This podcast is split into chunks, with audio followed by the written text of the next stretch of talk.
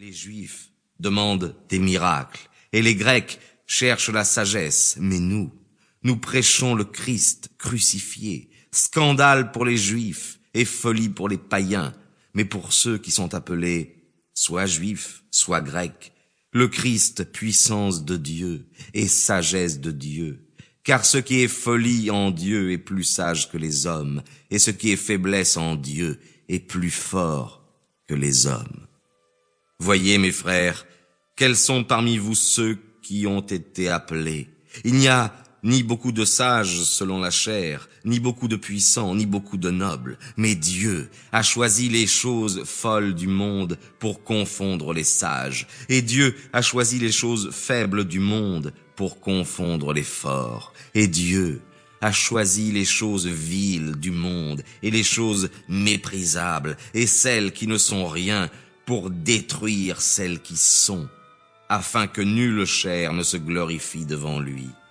C'est par lui que vous êtes dans le Christ Jésus, qui est devenu pour nous, de la part de Dieu, sagesse, justice, sanctification et rédemption, afin que, selon qu'il est écrit, celui qui se glorifie, se glorifie dans le Seigneur.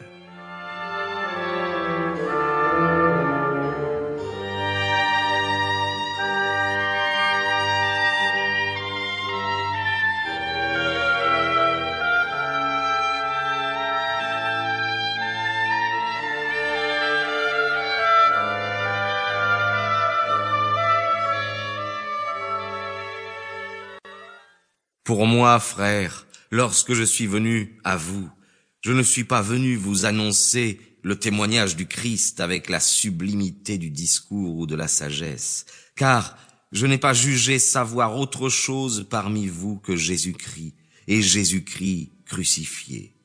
Et c'est dans un état de faiblesse, de crainte et d'un grand tremblement que j'ai été parmi vous. Et mon langage et ma prédication ne consistent pas dans les discours persuasifs de la sagesse humaine, mais dans une manifestation d'esprit et de puissance, afin que votre foi ne soit pas établie sur la sagesse des hommes, mais sur la puissance de Dieu. Cependant, nous prêchons la sagesse parmi les parfaits, non la sagesse de ce siècle, ni des princes de ce siècle qui vont être détruits. Mais nous prêchons la sagesse de Dieu, qui est un mystère, cette sagesse cachée que Dieu avait prédestinée avant tous les siècles pour notre gloire, que nul des princes de ce siècle n'a connu, car s'ils l'eussent connu, ils n'auraient pas crucifié le Seigneur de gloire. Mais comme il est écrit, ce que l'œil n'a pas vu, ce que l'oreille n'a point entendu, et ce qui n'est pas monté au cœur de l'homme, ce que Dieu a préparé pour ceux qui l'aiment, c'est à nous que Dieu l'a révélé par son esprit, car l'esprit sonde toutes choses, même les profondeurs de Dieu. Car qui des hommes sait ce qui est dans l'homme, sinon l'esprit de l'homme qui est en lui? Ainsi, ce qui est en Dieu, personne ne le connaît, si ce n'est l'Esprit de Dieu. Or nous, nous n'avons pas reçu l'Esprit du monde, mais l'Esprit qui vient de Dieu, afin que nous connaissions les choses qui nous ont été données par Dieu. Et nous en parlons, non avec les discours qu'enseigne la sagesse humaine, mais avec ceux qu'enseigne l'Esprit, traitant spirituellement des choses spirituelles. Or, l'homme animal ne perçoit pas les choses qui sont de l'Esprit de Dieu, car elles sont une folie pour lui, et il ne peut les comprendre, parce que c'est spirituellement qu'on en juge. Mais l'homme spirituel juge de tout, et n'est lui-même jugé par personne. Car qui a connu la pensée du Seigneur pour pouvoir l'instruire?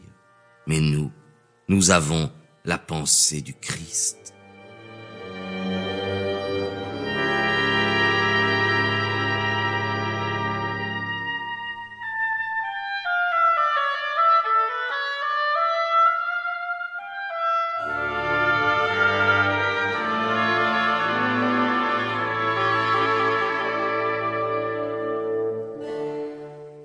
Aussi, mes frères, je n'ai pu vous parler comme à des hommes spirituels, mais comme à des hommes charnels, comme à de petits enfants dans le Christ.